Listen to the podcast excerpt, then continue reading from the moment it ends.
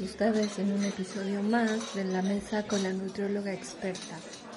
Yo soy Leslie Monteagudo, soy la nutrióloga experta y el día de hoy te voy a platicar sobre el ayuno intermitente.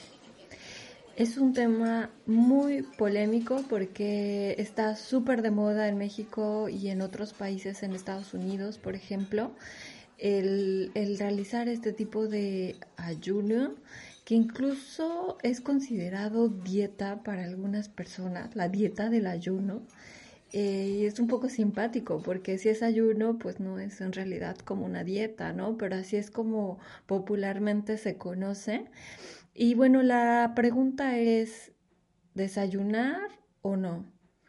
Eh, ¿Qué es lo que el ayuno intermitente provoca en el cuerpo y qué es lo que muchos estudios dicen al respecto? Porque yo me he topado con la experiencia de pacientes que quieren hacer el ayuno intermitente justo porque han leído eh, muchos beneficios al respecto o han escuchado o han platicado con amigos que este, esta modalidad, esta estrategia, por así llamarla, nutricional, esta intervención puede ser eh, benéfica para el cuerpo. Entonces, por eso es que decidí el día de hoy hacer este podcast, porque eh, hay mucho que decir y además te quiero dar mi opinión sobre este tema.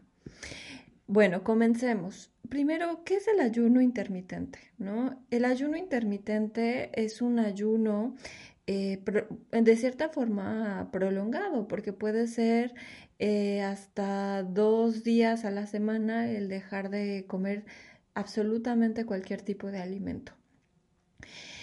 Y bueno, no todos los ayunos son iguales. De hecho, hay clasificaciones de los tipos de ayuno. Y eh, como les decía, bueno, el ayuno intermitente pues entra en esta categoría de tipos de ayuno. Eh, también está otro que se llama la alimentación con restricción de tiempo, que consiste en restringir eh, la ingestión de todo tipo de alimentos en periodos de tiempo específicos en el día. Por ejemplo, pueden ser entre 6, 8 o hasta 10 horas al día. También existen los ayunos en días alternados, que implica que ciertos días vas a estar en ayuno y vas a alternar con días de alimentación donde no va a haber restricción alguna. Aquí en este tipo de ayuno de días alternados existe una modalidad que se llama 5-2, en donde 5 días comes y 2 ayunas, por ejemplo, que también se ha vuelto muy popular este tipo de ayuno. Existe una cuarta forma de ayuno que es el ayuno modificado en días alternados. Eh, pero bueno, aquí es, a diferencia del anterior, es que implica consumir menos del 25% del requerimiento de energía en los días de ayuno, alternado con los días de alimentación normal. Y eh, siempre, bueno, le llaman así incluir un día fast of feast, que es como un día de fiesta donde puedes comer lo que tú quieras.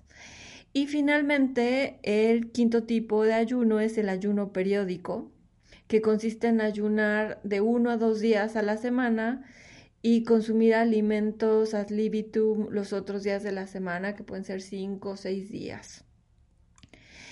Y bueno, si se dan cuenta, los tipos de ayunos se parecen, pero en realidad, eh, pues bueno, valdría la pena hablar sobre ellos, ¿no? ¿Qué es lo, ¿Cuáles son los beneficios que se han encontrado a nivel funcional y a nivel celular eh, de, de este ayuno intermitente?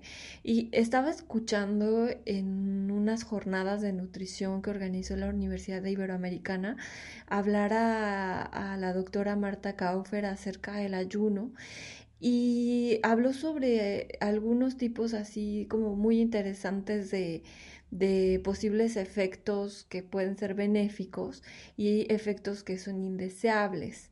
Entonces, dentro de los efectos benéficos que se han encontrado en estudios, estudios recientes del 2018, por ejemplo, eh, dice que pueden producir niveles similares de pérdida de peso que un, un plan de alimentación o un régimen de alimentación con restricción continua donde va a haber esta disminución de masa grasa y disminución de grasa visceral.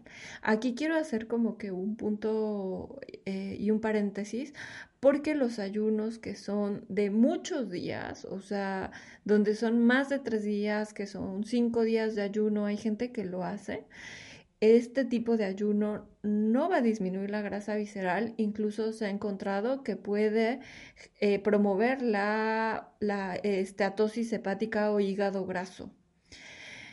Volviendo a los beneficios, bueno, eh, eh, Marta Kaufer mencionaba que también hay un mejor control de la glucemia, es decir, que para estas personas que tienden a tener la glucosa elevada, pues puede tener efectos positivos en este control de la glucosa en sangre. Disminuye también la insulina circulante, puede mejorar los lípidos sanguíneos, es decir, los niveles de colesterol en sangre, por ejemplo, puede disminuir la, la, presión arterial y puede mejorar otros aspectos como la cognición. Entonces, como vemos, pues hay muchos efectos estudiados, pero bueno, los resultados son muy variables entre, entre diferentes estudios, entre estudios y estudios, ¿no? Porque de ellos depende la población, depende también el tipo de estudio. Hay estudios que se hicieron únicamente en roedores, ¿no? Entonces, bueno, pues no, no se puede como tal extrapolar a beneficios en el ser humano cuando son hechos en roedores. Se requiere hacer estudios clínicos en humanos para ver beneficios reales y representativos. Y bueno, hablando de efectos indeseables, también, bueno, no, no, no, no, se recomienda este tipo de ayunos en cierto tipo de personas, ahorita lo voy a mencionar al final, pero bueno, puede em, propiciar a que haya también conductas de riesgo, es decir, eh, los ayunos prolongados de los ayunos intermitentes se pueden asociar a conductas purgativas, atracones, mayores de posibilidad de tener depresión. Todos estos signos de hipoglucemia que puede generar al principio un ayuno como mareos, náusea, debilidad, dolor de cabeza, frío. Em, y bueno, también puede haber este, este síntoma más bien signo de mal aliento, halitosis. Ajá. ¿Por qué? Porque como estamos en un periodo donde se utilizan las reservas del cuerpo, dentro de estas reservas están los, el tejido graso y bueno, esto que se llama eh, cuerpos cetónicos, que pues es una fuente de energía alternativa, pues estos cuerpos cetónicos provocan este olor muy peculiar en nuestro aliento. Otro tipo de efectos indeseables es el estreñimiento, porque si dejamos de consumir alimentos, bueno, algunos de ellos son fuente de fibra, entonces disminuye el consumo de fibra, el intestino también empieza a responder de esta manera. Y a nivel conductual puede haber también ansiedad, falta de concentración, eh, trastornos del sueño eh, y bueno, mm, puede, puede también generar más hambre en algunas personas. Entonces, bueno, eh, pues esto, esto se puede ver traducido también en autoconfianza, ¿no? La pérdida de la confianza en sí, porque eh, emocionalmente puede ser un impacto no deseable o un ayuno de, de varias horas. Y bueno, también eh, los efectos que tiene el ayuno intermitente comparado con otro tipo de dietas. Mencionaba Marta Kaufer que, que, bueno, por ejemplo, las dietas bajas en carbohidratos, las dietas eh, altas en proteínas, bajas en grasas, la paleo, eh, la mediterránea, la vegetariana, la dieta DASH, se compararon con el ayuno intermitente. Y bueno, la pérdida de peso no fue tan significativa eh, en comparación, por ejemplo, con una dieta baja en carbohidratos o alta en proteína o baja en grasa, por ejemplo. O sea que la pérdida de peso, digámoslo así, no es tan representativa. Y bueno, el único efecto benéfico que se encontró en comparación con otro tipo de regímenes fue mm, eh, la insulina el metabolismo de la glucosa. Entonces aquí es donde podemos como apostarle a este tipo de efecto benéfico si lo comparamos con otro tipo de dietas como las que ya mencioné. Y bueno, entonces la pregunta es, ¿ayuno o desayuno, ¿no? Porque, bueno, nosotros los nutriólogos promovemos mucho esto de, de, que el desayuno es muy saludable, que no te lo debes saltar, que es la parte más importante del día, ¿no? Y, y de pronto llega este boom del ayuno intermitente, donde te dicen, no, o sea, pues no comas, ¿no? Y a veces es no comas durante el desayuno, donde la hora es tempranito, la mañana, que se supone que es el desayuno pues te brinda, te brinda esa energía pues para llevar a cabo todas estas actividades diarias, ¿no? Entonces puede ser muy contraproducente, de pronto confuso. Y bueno, ¿cómo deberíamos comer? O sea, ¿cómo es que podemos implementar este tipo de ayuno intermitente sin que afecte a nuestra salud? Y la respuesta, de acuerdo a la ciencia, es que el mejor tipo de ayuno intermitente que existe o de ayuno, por así decirlo, es la alimentación con horario restringido, que es el segundo tipo de ayuno que les mencioné en un principio, que consiste en restringir alimentos durante periodos de 6, 8 o 10 horas. Y eh, pues lo más recomendable es que se haga eh, respetando nuestras horas de sueño, o sea, que sea en un periodo de, de, de la cena, ¿no? Cuando, cuando terminamos de cenar, hasta el otro día, cuando quizá vamos a desayunar un poco más tarde o incluso almorzar, todo depende de la hora en la que hayamos cenado. Entonces, ese tipo de ayuno en donde estás durmiendo y donde metabólicamente tu cuerpo pues está acostumbrado a usar este tipo de reservas, como es el caso de, glucógeno, como es el caso de tejido adiposo, ¿no? En forma de, cuerpos cetónicos. Eh, entonces esto, esto puede ser normal para el cuerpo y solo se va a prolongar cierto número de horas. Entonces este es el tipo de, de ayuno que se recomienda. Y pues bueno, siempre es importante considerar que este tipo de, intervenciones se realicen de, una manera eh, pues, pues supervisada, es decir, que haya un profesional de la salud que te esté orientando, ¿no? Y que te, te enseñe cómo implementar esta estrategia en tu día a día para que no eh, pues repercuta en tu salud, porque pues ya vimos que hay diferentes tipos de efectos secundarios. Entonces, súper importante, consulta a un nutriólogo profesional que esté de acuerdo con este tipo de intervenciones, porque hay quienes no están de acuerdo o quienes no quieren implementarlo en su práctica profesional. Entonces, alguien que esté de acuerdo en ayudarte, en apoyarte, en orientarte y explicarte cómo implementarlo.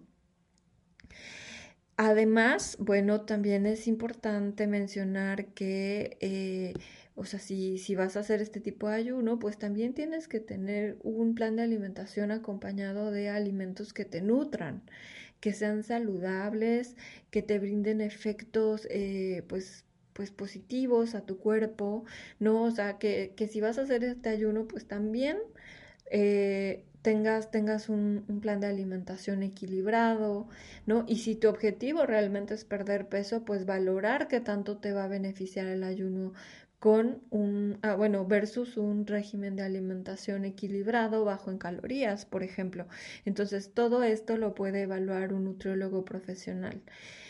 Y si padeces de cierto tipo de enfermedades, ¿no? Pues hay que tener también bastante eh, conciencia de que no todos pueden hacer un ayuno intermitente ojo, ¿no? Eh, hay ciertas contraindicaciones, por ejemplo, un ayuno intermitente no está recomendado en mujeres embarazadas. Eh, un ayuno intermitente tampoco está recomendado en personas con trastornos de la conducta alimentaria, porque pues como ya vimos, pueden ser vulnerables a desarrollar o a intensificar, a potencializar estas conductas de riesgo, como los atracones, por ejemplo. ¿no? O puede impactar mucho en, en la salud de, de una persona que padece de un trastorno de alimentación, por ejemplo. Y bien, eh, pues bueno, este, este podcast va enfocado a, a, este tema, pero bueno, ¿qué hay del desayuno? O sea, si es importante, no es importante. Y bueno, yo soy de la, de la creencia que un desayuno sí es importante en nuestro día a día. Lo, que puede ser variable es a la hora en la que vamos a desayunar, ¿no? O sea, si vamos a desayunar eh, bueno, a las 9 o a las 10 o a lo mejor hay quienes desayunan a las 7 de la mañana, ¿no? Entonces, bueno, cada persona tiene su horario diferente, ¿no? Cada persona también tiene gustos y preferencias distintas respecto al desayuno. Entonces, ¿Se puede implementar? Claro que se puede implementar un desayuno con una estrategia como un ayuno intermitente, pero como ya les decía, eh, que tenga un horario restringido de, con un margen de 8 a 10 horas. Eh, y pues bueno, eh, sí es importante desde mi punto de vista incluir alimentos de diferentes tipos, de diferentes grupos, ¿no? Hay quienes dicen que es mejor desayunar proteína y no comenzar a desayunar con carbohidratos simples, por ejemplo, como, no sé, desayunar un pan con mermelada o eh, un pan con, con, con, Nutella. Es mucho mejor, eh, hay nutriólogos que piensan que es mucho mejor incluir alimentos proteicos como huevo, yogurt, eh, algún queso, ¿no? Pero yo creo que eso es muy variable, o sea, yo creo que, bueno, Mm, si tienes gustos dulces, ¿por qué no incluirlos también, no? Yo creo que también se vale incluir de pronto eh, fruta o a lo mejor un pan tostado con un poquito de mermelada sin azúcar añadida. ¿Por qué no? De hecho, el desayuno, eh, pues, según este, expertos también, em, pues eh, también mencionan que, que, desayunar a lo mejor de una manera mucho más abundante es más importante que cenar de una manera abundante, ¿no? Eh, este dicho que, se conoce y que es muy popular en México de desayuna como rey, come como príncipe y cena como mendigo. Y hay expertos que apoyan esta, esta frase popular, o sea que realmente el desayuno debe ser mucho más completo, con una carga energética mucho mayor en comparación con la cena porque, eh, bueno, según algunos estudios realizados en, en, personas, se dieron cuenta que como el cuerpo eh, tiene un ciclo circadiano que regula, eh, pues bueno, la producción de ciertas hormonas que tienen que ver con el metabolismo de algunos de los nutrimentos que, contienen nuestros alimentos, como la glucosa, por ejemplo, que es conocida como el azúcar, ¿no? Entonces, eh, sí se dieron cuenta que si se le daba una carga de glucosa eh, a, una persona en la mañana y, vieron esta respuesta de la glucosa en un examen que se llama curva de tolerancia a la glucosa, que bueno, este tipo de exámenes se hacen para eh, las, las personas que que quieres como pues diagnosticar a lo mejor por ahí con diabetes o, o ver como la respuesta que tienen a la glucosa, bueno, se implementó este, en este estudio este tipo de, de prueba y se dieron cuenta que bueno, la glucosa se metabolizaba mejor que en la noche. O sea, a este tipo, a esta persona en estudio, estas personas en el estudio se les dio la misma carga de glucosa en la noche y en la noche la respuesta de la glucosa fue distinta. Había niveles de glucemia más elevados. ¿Y qué significa esto? Bueno, que el cuerpo en las noches está preparado para dormir, no para estar metabolizando nutrimentos, ¿no? Entonces, por eso es que la respuesta al metabolismo de esta pues este elemento importante que es la glucosa fue distinto en la noche. Y, de ahí viene esta, pues el apoyo a esta frase, ¿no? Que acabo de mencionar. Entonces, pues bueno, también el cenar ligero se le asoció a pérdida de peso, eh, pérdida de masa grasa, de, eh, en comparación con quienes cenaban pues fuerte, ¿no? Quienes cenaban ligerito, quienes eh, tenían como horarios de comida también, que nos respetaban sus horarios, pues tenían mejores resultados en pérdida de peso y pérdida de masa grasa. Interesante, ¿no? Entonces, pues bueno, eh, sí es importante el desayuno desde mi punto de vista. Habrá quien a lo mejor no esté de acuerdo y a lo mejor habrá nutrólogos que piensen diferente, pero yo creo que sí es importante eh, no saltarnos el desayuno independientemente de la hora en la que desayunemos. Y pues bueno, eh, pues bueno, espero que este podcast haya sido de, interés para ti y que también hayas aprendido algo nuevo. Y sobre todo que, bueno, eh, pues te des cuenta que pues el ayuno intermitente pues tiene que estar supervisado por profesionales de la salud, porque me acuerdo que vi un documental que voy a dejar el nombre ahí en la, en la bitácora, porque ahorita no recuerdo el nombre de este, de este documental en Netflix, donde hablaban del ayuno intermitente incluso había clínicas eh, que organizaban ayunos prolongados, pero así de muchísimos días, y, que, y preparaban a la gente para este tipo de prácticas.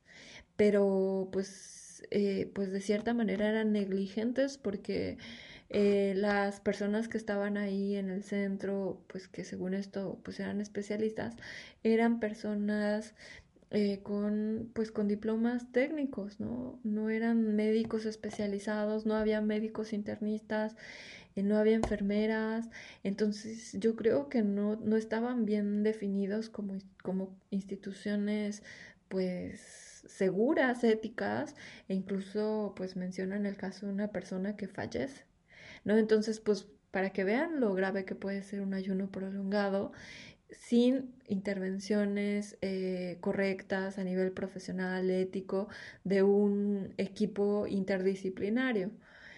Entonces, se lo súper recomiendo, les dejo el nombre en la bitácora por, por si lo quieren ver. Y pues bueno, eh, de mi parte eso es todo. No olviden seguirme en las redes sociales. Estoy como Nutrióloga E en Instagram. Y si tienen alguna duda pueden visitar mi sitio en www.nutriólogaexperta.com. Les mando un abrazo y solo me queda decir nos vemos y hasta la próxima.